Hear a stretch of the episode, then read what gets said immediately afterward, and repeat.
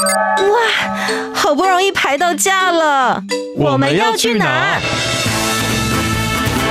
告别走马看花的旅程，出门不该只有吃吃喝喝。景点、文化、庆典、故事，旅游达人涂杰带你深游台湾，探索节庆文化。深旅 Follow me。你要去哪里？欢迎来到深旅 Follow Me，我是旅游达人涂杰，带你深游台湾，探索节庆文化。今天来到节目当中，又来跟我们好好聊聊庙会活动的，就是我们的安导。哎，公台湾，睡台湾，台湾的故事是公不了，睡不醒啊！大家好，我是从哎，公哥安导，我又过来了。耶，安导有没有觉得日子过得很快？哇，一下半年就过了。没错，马上就又要来到我们的这个下半年度，有非常多精彩的活动。哦、暑假到了，耶！是的，哎，但说到暑假这件事情，我们国历七月还好，但来到农历七月的时候，哎呦喂呀，哎，就有很多爸爸妈妈开始思考说，虽然现在是夏天，但是不是可以不要往海边走？很多人会有一些七月份的禁忌，对不对？其实说实在，站在我们民俗界的角度来看的话，嗯、七月其实是一个很好的月份、啊、哦。怎么说？想那么恐怖啊？哎，怎么说呢？对啊，因为七月的话呢，你看嘛，我们公司行号七月是年终会嘛，对不对？嗯。哦，年终结案结账的日子，对不对？哎，发薪水哈，对，发年终奖金。然后，但是呢，在民俗界的话，年终也是在理我们一整年的这个呃一些消灾解厄罪孽的时候，这样。哦，OK，就是等于是这个年过了一半之后，大家要先来结算。我们先结算我们上半年的一些恩恩怨怨嘛。对对是。那如果你觉得上半年恩恩怨怨你自己做的孽是蛮多的话，那下半年要努力也不会。哎，没错，哎，这一年才会。努力的圆满，是是是，就是这样。这个道理听起来蛮不错，但除此之外，其实农历七月份呢，也有一些所谓的喜事时的活动可以来参加，因为七月份也有很多很重要的寿星神明哦。哎，是的，你知道吗？旅游知识家。七月份呢，最重要的寿星神明呢，就是在我们的农历七月十五，中原地官大帝圣诞。哎、嗯，中原的地官大帝是他最主要主管的是什么呢？他主管的就是呃，我们你有听过三官大帝吗？有。哎，三官大帝就是天官、地官、水官。哦。对，那天官赐福哦，地官消灾，水官解厄，这样。OK，对，所以他三个哦，三官大帝呢各有不同的工作，是。啊，就是掌管天地人啊、呃，天地水三界之间，那我们说一切的这些、嗯、哦功德啦，然后还有你做了哪些好事坏事这样，嗯，他是属于天界在固守我们这些功德的神明。原来如此，所以七月十五号呢，就是三官大帝之中的地官大帝他的圣诞。嘿。那么接下来还有哪些神明呢？哦，再来就是呢，七月十八号呢是我们王母娘娘圣诞。王母娘娘，这个应该就是大家很熟悉的了。对，那这个大家看《西游记》里面的蟠桃盛会呢，就是金刚了哈。嘿，七月十八号。所以这天会吃蟠桃吗？哎，一定要的，一定会，必须的，因为吃一个蟠桃可以长呢哦千年的这个哦智慧，然后可以对长你的功力这样子。嗯嗯，吓死我想说长千年的岁数啊，那那先不要哦。但功力跟智慧的话，大家都还是吃一口比较好。增加福报是一定要的啦。嗯，对，好，再来呢，就是我们七月三十号呢，哎，这个鬼月的最后一天也有神明圣诞哦，哎、嗯，这是我们的地藏王菩萨的圣诞。哦，地藏王菩萨也算是一个很多人都认识的神明。没错，没错、嗯、啊。当然，这个呢并不是他真正的生日啦，只是说呢，哦，因为地藏王菩萨曾经发愿呢，地狱不空，誓不成佛。是，哎，所以呢，哦，所有的这个人间罪孽呢，哦，或者是人间的恩怨，没有呢弥清之前呢，他是不成佛嘛。那因此呢，我们最后还是立帮他弄一个哦佛诞日，哦，在七月三十号，哎，所有的。孤魂野鬼全部都回家了，对，回来收假之后呢，这时候也感谢我们地藏王菩萨的庇佑哦，然后呢，可以让大家人世间一切呢，哦，这个国泰民安这样。嗯所以选这个日期其实是有它的意义存在的，是这样子。好，在这个农历的七月份，很多人就会想说是鬼月，但事实上也是有很多很值得大家可以一起庆贺的事情。但最重要，其实大家都会去思考到说七月就会想到中元节，所以今天的特辑呢，就来跟大家好好聊聊中元节。Top 热门旅游市。是的，那讲中元节之前呢，哦，大家一定有听过像什么上元节、中下元节嘛，对不对？这分别就是三官大帝的哦，像是呃正月十五是天官大帝的圣诞哦，哦，然后呢十月十五呢是水官大帝的圣诞，是。那七月十五就是我们中原地官大帝的圣诞哦，所以就是我们刚刚一开始所说的，就是我们今天的主角。嗯那这个地官大帝到底是谁呢？哦，他的名字非常特别哦，在道教里面呢，如果名字越长的，法力越高强哦。那我们来好好听听。对，叫做呢，中原礼品七起下坠地官灵动清虚大帝灵清灵帝君呐。哦，一句话一口气要念完，实在是有点困难。我们可以感觉到他等级非常非常之高，很高很高。对，他叫中原二品七气赦罪地官灵动清虚大帝清灵帝君。哇。我觉得其实光是要确定哪边是要分段，然后哪边是在一起的词，哦，其实就有一点点辛苦了。哎、欸，对，哎，这个呢，所谓中原就是它的位阶嘛，啊、嗯，中原二品嘛，是它位阶啊。然后像这个呃天官的话是天呃这个上元一品，是对，好，所以呢它有品阶的。然后呢七气呢就是它它的这个灵气的哦汇聚哦，哦。那再来呢它的功能就是赦罪，是哎赦罪地官。然后呢，洞灵清虚大帝就是他的封号，oh. 然后后面再加封亲临帝君。帝君对、oh,，OK，所以就是他的这个官位位阶，他做的些什么样子的事情，他的名字一个名字，大家就知道他在干嘛这样。OK。哇，哎，这个真的是讲解下来之后，大概就可以理解，但一次要念完还是很困难。对对对对对对，嘿。所以在刚刚有讲到说，在这个道教的部分的话，就是名字越长，表示其实是后面有越多加封，对不对？对，没错，就像我们的妈祖娘娘一样，哈、嗯，她天上圣母是我们现在的简称，对、嗯。但其实她的名称啪啪啪很长很长，哦，对，不断的在加封上去。对，历代皇帝呢一直加封到了好几个字这样子。是。对，好，那。再来呢，就讲到呢，像我们的这个地官大帝呢，他圣诞这一天到底能干嘛呢？哦，这个在道教的经典里面有记载传说啦，在地官大帝圣诞这一天呢，是要茹素哦，吃素的，素的，然后呢要普渡斋戒哦，同时呢，为什么要普渡呢？因为我们希望要祈请亡灵的赦罪，这些亡灵呢，认识的不认识的都可以哦，因为呢，他有可能是你的冤亲债主。哦，你现在不认识他是在这一世，但也许以前的时候你们有些过节。那我因为呢这边普渡帮他超度，或者说我宴请他吃这些贡品的时候，嗯、可能跟跟他结下好姻缘，结了好善缘之后，可能累世之后呢，哎、欸嗯，你可能你就跟他没有这样的一个哦厄运的纠葛。那刚才我在讲到说，为什么七月是一个非常好的月份哈，并没有像大家想象的那么恐怖呢？嗯、其实传说啦，在以前的时候呢。七月份哦，这个呢，中原是一年之中，对。啊，一年的中心点嘛，哦，对，那一年之中，除了头尾之外呢，我们在这一天呢，也会选择哈，就是由皇家天子来负责祭天、祭地跟祭水。哦，这样的仪式，哎、欸，所以其实就是刚刚就是三官大帝的三个负责的地方。哎，因为古时候的人相信就是哦，世界万物皆有灵嘛，嗯、那天地水三界之间呢，也有这些由三官大帝在守护着。那我们呢，在人世间的这个时空跟这个维度呢，才会完全的平和。嗯，哦，就是靠其他各各个不同的呃这个维度，然后来协助嘛，这样。对，那所以呢，在这个地方呢，就会由皇帝哦来代表祭天。对，那祭天的时候呢，以前呢是说，呃，为什么要选在这个时间点祭天？是因为这个时间点哦，你看七月十五已经接近快秋天了，嗯，哦，那这个时间呢，在古代呢又被称为叫做呢建新秋场的一个季节，嗯，所谓建新秋场就是呢我们谷物哦五谷杂粮刚收丰收。那你丰收一定是喜庆高兴的事情嘛，而且代表说哦，一定是国泰民安、风调雨顺，才会能够丰收。丰收。对，以前谷物能丰收是很重要的一件事情。哦，所有的一切今年度的税收，还有呢那个民心能不能够稳定，就是看这谷物丰收哦，看天气的这个变化嘛。是。对，所以呢，皇帝呢，或者说呢，呃，重要的地方官员，他们就会呢，以这个刚丰收的谷物来祭祀天地。感谢天地众神的庇佑，哦，谢谢你给我这些丰收的成果。对，就是这样。那我谷物来祭祀之后呢，再加上如果谷物有大丰收的话，这些除了可以吃之外，我还可以拿来当存粮。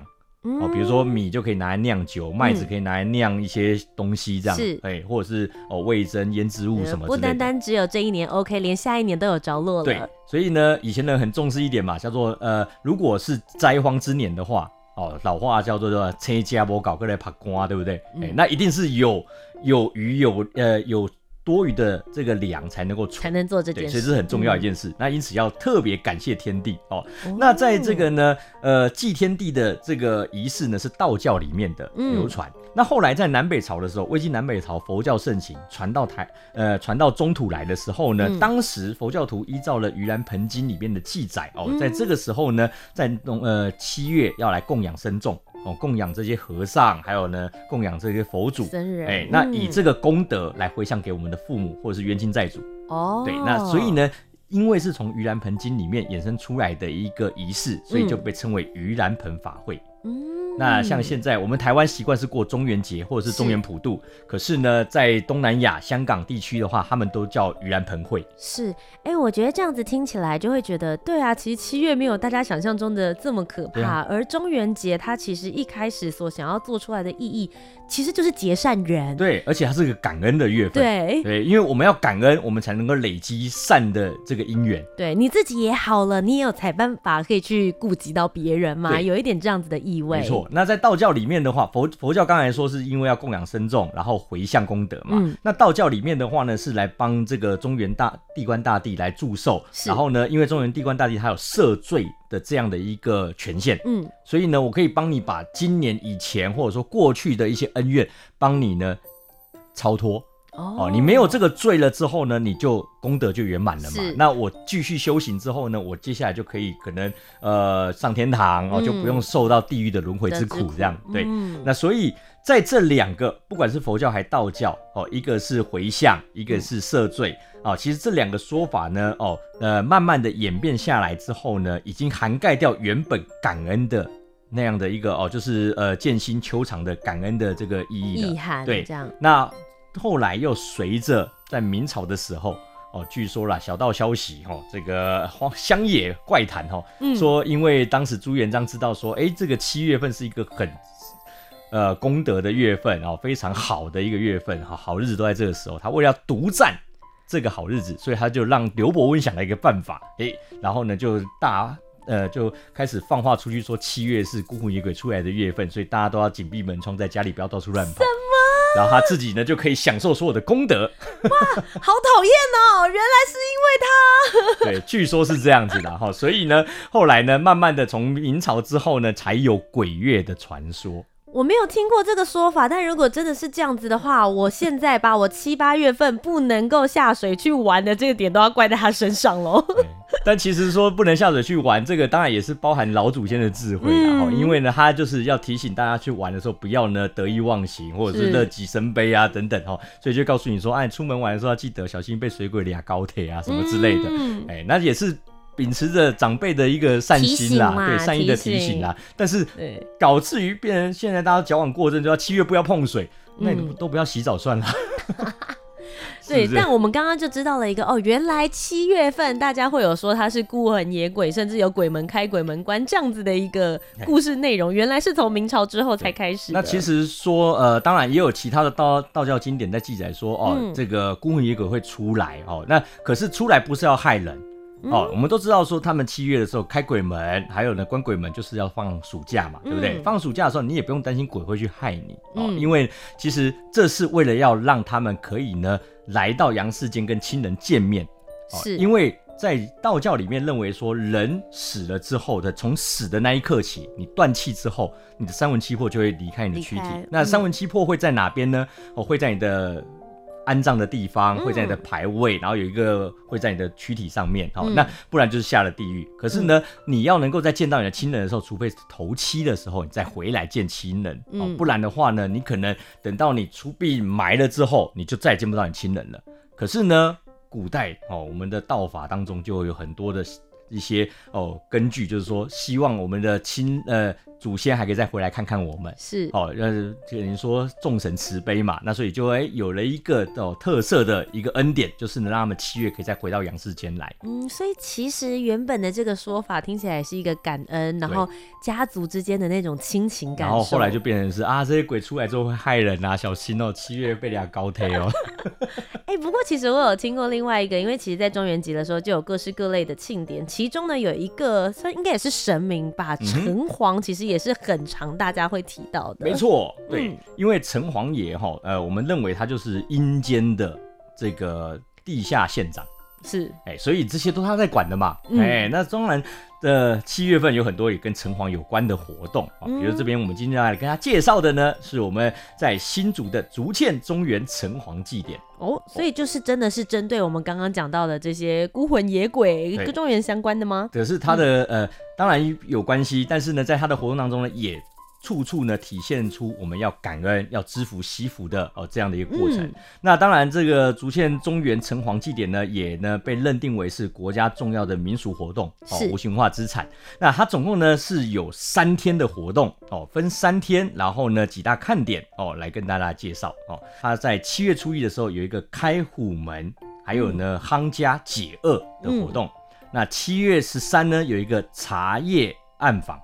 那七月十五呢，有一个绕境正孤哦，对，那他们分别的特色是什么呢？先来到了七月初一的部分。好，我们来讲到了新竹城隍庙呢，竹县中原祭呢，哦，总共有三天五大看点的活动呢，哦，第一个看点是呢，在我们农历七月初一的子时，嗯，哦，高朱喜也喜准子时就是我们日子交替的时间，是、哦，对，那这一天呢，在我们的城隍庙，哦，它的这个庙门会特别开。那大家会觉得说，开庙门不就每一间庙都在开庙门吗？有什么好特别的，对不对？过年也会开嘛，是不是？哎、嗯，每天都会开。但是呢，如果你有去新竹城隍庙的话，你除了注意供完跟骂完之外，哈、哦，这个呢，其实哈、哦，你可以仔细注意哦，它的有一扇门常年不开，嗯，就是在它的面对庙的左手边，是哦，我们整讲说呃，虎边虎边的这个门叫虎门，嗯，这个门呢，据说它是呢通往。另外一个世界的哦，一个转换的空间，哎，对，OK，哦，所以呢，那个门它只有在农历七月初一会打开，七月三十会关起来。哦，那当然，但七月初一打开之后就会一直开着吗？对，就一直开着，然后等到呢，呃，暑假结束之后就会把它关起来，这样。哇，很有象征性意义。对对，嗯，那这个门呢，就呃，我用一个大家可以理解的逻辑，就像是基隆老大公庙的看门一样。嗯，哦，它是通往那一个世界的门，这样子。是，那这个门打开了之后呢，所有的那一些我们的亲人祖先就会从那里面跑出来，嗯，然后呢各自回家去，然后看看他的哦、呃、在世的亲人，见见最后一面，然后什么未解的这些呃恩怨全部去处理完。是，哎，就是这样。那。这一天呢，在七月初一晚上呢，会有道长在庙门口哦，先设下结界，因为要保护这些参加仪式的人嘛。是、嗯、设下结界做法之后呢，然后由他们的七爷八爷，嗯哦，城隍爷驾前的六将爷，七爷八爷呢，那出来负责呢来开这个门。扮演七爷跟八爷的人，也不是说他们将爷会里面哦能够扛神将的就出来哦。嗯，你要先跋杯。听说是要拔杯哦，今年是由我来扮演八爷，我负责来开这个门，因为据说那个气场非常强大，哇、哦，那一方面的气场非常的重，所以为了怕去伤害到这个哦执行的人，所以呢都要先特别拔杯，然后城隍爷允准了之后，代表说城隍爷有给你特别的哦这个保护，你才能够去开那个门。哇，我以为这样子的一个活动是蛮生人勿近的，因为以前古代人就是，比如说我的阿公阿妈，他就会说会不会怕会刷碟或什么，但现在大家是可以去看的，是不是？因为这几年随着新竹县政府啊，现然后还有这个城隍庙了，他们哦把它变成一个嘉年华会之后，嗯、啊，当然也透过了在宗教界找到一些可解的方法了，是，比如说可能现场大家都要过火净身干嘛之类的哦，嗯、然后由道长来处理哦，然后。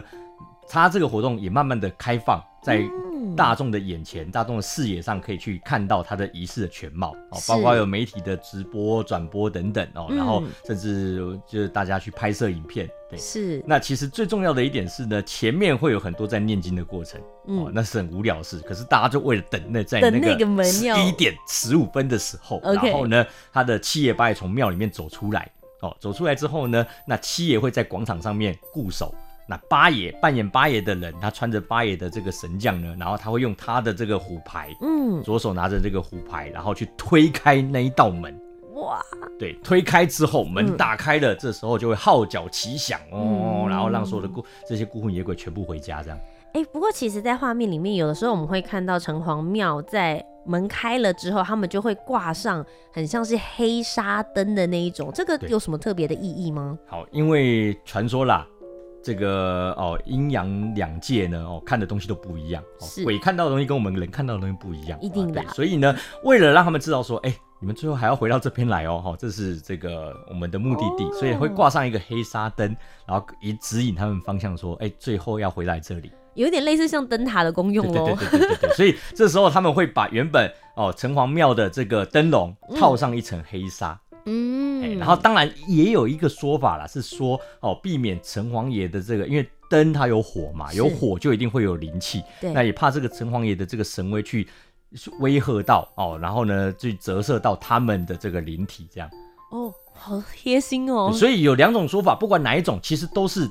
贴心的在提醒说啊，这些孤魂野鬼，嗯、然后呢，你虽然可以回到家，但是呢，我们还是呢尽到保护你的作用。是服务做得很好，service，呃，非常好啊，这五星好评啊，对，对，对，五星好评。对，但其实里面他们还有一个这个活动，我觉得比较特别的是，我有看到很多的信众，他们会在身上吗？就是他们的脖子上这边架一个有点类似像纸做的那种枷锁。对，这就是我们接下来讲的第二个看点哦，在七月初一呢，哦，晚上开了苦门之后呢，白天呢。他们就会请这个呃城隍庙里面的阴阳师公。哦，不是欧北龙棍哦，你不要看他脸一黑一白就是欧北龙棍哦，嗯、嘿，他叫阴阳师公，代表善恶分明。哦，是，他是城隍爷最最重要的一个幕僚，相当于是公孙先生的角色，得力助手，哎，对，他是旁边帮忙判案的哈。嗯、那这个阴阳师呢，他就会呢移到呢城呃新竹的北坛驿馆。哦，在北方正式家庙那边的对面有一个土地公庙，是这个城隍庙的北坛。哦，那他会到那边作证，然后在那边呢开始放告哦，镇孤，就是说这时候如果孤野鬼遇到不平的事情，你可以到那个地方去，我开设一个服务站，让你来这边来投诉哦。比如说可能我的这个姻缘或者是消灾解厄什么问题，然后没办法处理的，我就来这边来投诉这样子。那竟然还有服务台耶？对对对，有服务台，然后阴阳师官就会在这边帮为您解答这样，然后为您办理，而且特急件，对对。很有百货公司的那个制度感，就是这样。那要去那边的时候呢，因为阴阳师官呢谢理阴阳嘛，同时呢哦弥平人世间的不平事哦，那所以呢很多人就趁这个机会要带家，然后来还愿哦。对，所以呢这个东西呢就叫做康家解厄。那为什么要带那个枷？那个枷锁代表的什么？好，那个枷锁其实呃，我不知道图姐你有没有听过哈？有些人哈要过运的时候，比如运势不好要过运，可能要消什么血光之灾，他会跑去派出所，嗯，然后说，哎、欸，我可以跟警官借那个看守所，呃，派出所里面的看守所，然后去蹲一个晚上吗？认真？过一个牢狱之灾。哦，这一个象征性的，象征性，嗯、对，嘿，那当然也有一种说法，就是我带一个纸做的枷锁，然后呢，会替我过去就今天以前的哦这些罪孽去消灾。哦，等于是说，也是有点类似，像是我已经被被抓了，或者我过去的那些我已经有做完这个他应该要过的一些罪恶。然后另外一种是，像你有去过东龙宫嘛？东龙宫有打屁股跟打手嘛，对不对？对对对，也是一样，就是呢，哎，我被。打这个刑板之后，代表我已经替我过去的罪孽赎罪了。哦，哎，各种形式都是人去衍生出来，就是说，哎，我用一个形式上的，然后去忏悔我做的错事。OK，然后把过去的事情过去了，我就可以改运了。对，就是这样啊。其实它就是一个改运，然后呢就可以消灾解厄。那所以呢，这个呢，夯家呢，其实当然。它的这个哦，我们现在字面上讲叫夯家嘛，嗯、你用台语讲的话会比较生动一点，叫压给。哦哦，压给，嗯、但是不是你现在认定的那个压给的意思哦？对，我们现在认定的压给的意思是呢，哎，就是哦，你做了这件事情多此一举嘛，哦、嗯，甚至说呢，你就是呃，为了这件事情，然后再去多做一件事情。嗯、哦，对，那其实它的原因是干嘛呢？就是。呃，在雅给的这个台语词汇里面来讲的话呢，是说早知如此，你就何必去做那件事呢？对，哦、就是多此一举嘛是这样形容嘛。那你一开始做善事就好了嘛，你不要去得罪别人，你就不用来赎这个罪嘛。古时候的人有时候用那个文字其实是最精确的，哎，对，他们都很直接，没，有要在那边跟你喊口，对就直接告诉你这些安内啦。你这这代志就雅给啊，咋在安内六家才得好啊。但我今年其实蛮想参加这个活动的，因为我我其实，在前两年的时候一直有关注到，每一年都很多人参加，几千个哎、欸。是啊，所以大家不要看到阴阳师官呃后面那个轿子带的那群人是随行哦，嗯、那些是来消灾解厄的哦，对，要来改运的人。的哦。对，那像要如果参加这个赎罪的话，你想押给，你就到庙里去报名，嗯，哦，缴一个报名费，其实就是一个消灾解厄的这个金额啊，因为他的。这个收费呢是还有含道长帮你可能诵经祈福啊，哦、然后还有可能要写书文之类的哦。嗯、然后呢，你会得到一个纸做的家哦，三角形的，那上面就写上你的名字哦。那你就等到阴阳师呢他要出去出巡的时候，你就跟在后面走，跟出去就对。然后呢都不能离开，然后全程也不能讲话哦，不能说话。对，你不要就说以为你是来参加绕戏就很开心，嗯、错了，你现在是在赎罪。OK，对我现在是罪人，我要跟着对，你现在是罪人，你是来赎罪，所以呢，你要尊重这样子一个我是罪人的身份，嗯，好，然后呢，这样子才能够得到赦罪啊。是，如果你要很嘻嘻哈哈的去玩的话，你根本。就真的是压，你就当嘉年华会是不是？那到时候真的就压给了这样子嘿，就是多此一举的这样嘿。好，所以这个是在农历的七月一号的时候，的会有一个这样子的虎门开，然后同时今天大家也可以透过这个压给的模式来去做一个改运。接着就是他们的第二天，也就是农历的七月十三号的时候，对，也会有一个茶叶暗访。是没错，那这个茶叶暗访呢，像呃，如果前几集有听我们在聊的话呢，嗯、就知道哦，北部的活。活动都会有一个暗访夜巡的哦，嗯、就是等于说我前一天国安人员先出去帮你清扫嘛，然后隔天再请我们的主官哦长官出来绕境这样对。那可是呢，在新竹城隍庙这边呢，他来出巡的哦，茶叶暗访的不是别人，是城隍爷的大儿子跟二儿子哦。哎，相传那个新竹都城隍庙呢，他城隍爷底下有两个儿子哦，大公子跟二公子。啊，他们会轮流出巡，嗯，比如说今年轮到大儿子出，老大出巡，明年就轮老二出巡。OK，对，他帮他老爸，帮城隍爷呢，先来执行这个哦肃清这些鬼怪的工作。嗯，哦，那他就会呢带着哦所有的阵头哦，像是他们的这个七爷八爷、枷锁将军，还有这个牛头马面哦，还有所有的这些呃阵头，然后出去外面呢，把明天要绕线路线全部扫一遍。然后还有呢，我们一般的庙方人员或者信众就会拿着火把跟在旁边。哦，对，因为我刚刚讲过，火就有那个灵嘛，对，而且火呢，这是一个光明的象征，所以它在阴阳两界呢，其实都是很有能力的。是哦，所以一借由这个火的这个哦光明跟它的这个热度呢，可以把那些孤魂野鬼给驱散。对，那么到了最后一天，也就是农历的七月十五号了。没错，对。那这边也要先讲，好像比如说北部地区的这个暗访哈，一般都是连着的啊。比如说我的正日的前一天暗访，嗯、可是呢，新竹为什么呢？它是十三号哦，七月十三号暗访，七月十五才绕境呢？是因为它每年暗访都会暗访到很早。隔天早上很早，哎，哦，一定要到那种鸡鸣，然后呢，太阳出来了才会收，这样子是，哎，对，所以非常累，为了体恤这些阵头人员的辛苦，所以呢，就隔一天，再隔一天，再让他们出来绕境。是因为他们巡的范围很大吗？还是说是他们相对来说比较仔细？比较仔细一点，嗯，对，毕竟城隍爷嘛，好，在他辖下的话呢，这些哦官士兵呢比较精壮一点，这样。了解。好，那再来呢，就七月十五这一天，等到城隍爷出来绕境的时候呢，他跟一般的城。城隍爷绕境也不太一样。我们新竹都城隍爷呢，出来绕境的时候呢，他有一个名称叫做奉旨正孤。奉旨正孤，对，就是他奉了谁的旨呢？哦，据说啦，他以前呢，哦，是奉了清朝时期的这个皇帝的旨意。哦，在七月的时候出来呢，哦，来去呃，孙孙呢，对，巡视哦，这一些所谓的孤，就是孤魂野鬼的意思。嗯，哦，对，那正又代表什么呢？就是我来呢，帮这些孤魂野鬼呢，解决他们在阳世间哦，可能有一些遗憾，或者是呢冤亲债主各种事情，嗯、先把它处理完了之后呢，他就可以呢了无遗憾的去投胎转世了。好的，今天呢就来跟所有的小旅客们分享了中元节。我觉得一开始也是打破大家对于中元节的恐惧啦。很多人都会想说，哇，是孤魂野鬼要放出来一个月放风的日子。但事实上，回到最源头的时候，它其实是一个值得感恩的月份。没错。那同时之间呢，也跟大家推荐了在这个新竹这一边有这样子的一个城隍祭典，欢迎大家呢也可以在七月初一、七月十三以及七月十五的时候都可以一起去看看热闹。今天再一次非常谢谢安导来到我们的节目当中。当然，大家如果想要看精彩的画面的话，也可以直接到你的 YouTube 频道。安导爱讲古，记得帮我按赞、订阅、加分享哦。Facebook、Instagram 也都可以找到安导。今天再次非常谢谢所有小旅客们的收听，我是旅游达人涂杰，我们下周节目再见，拜拜。拜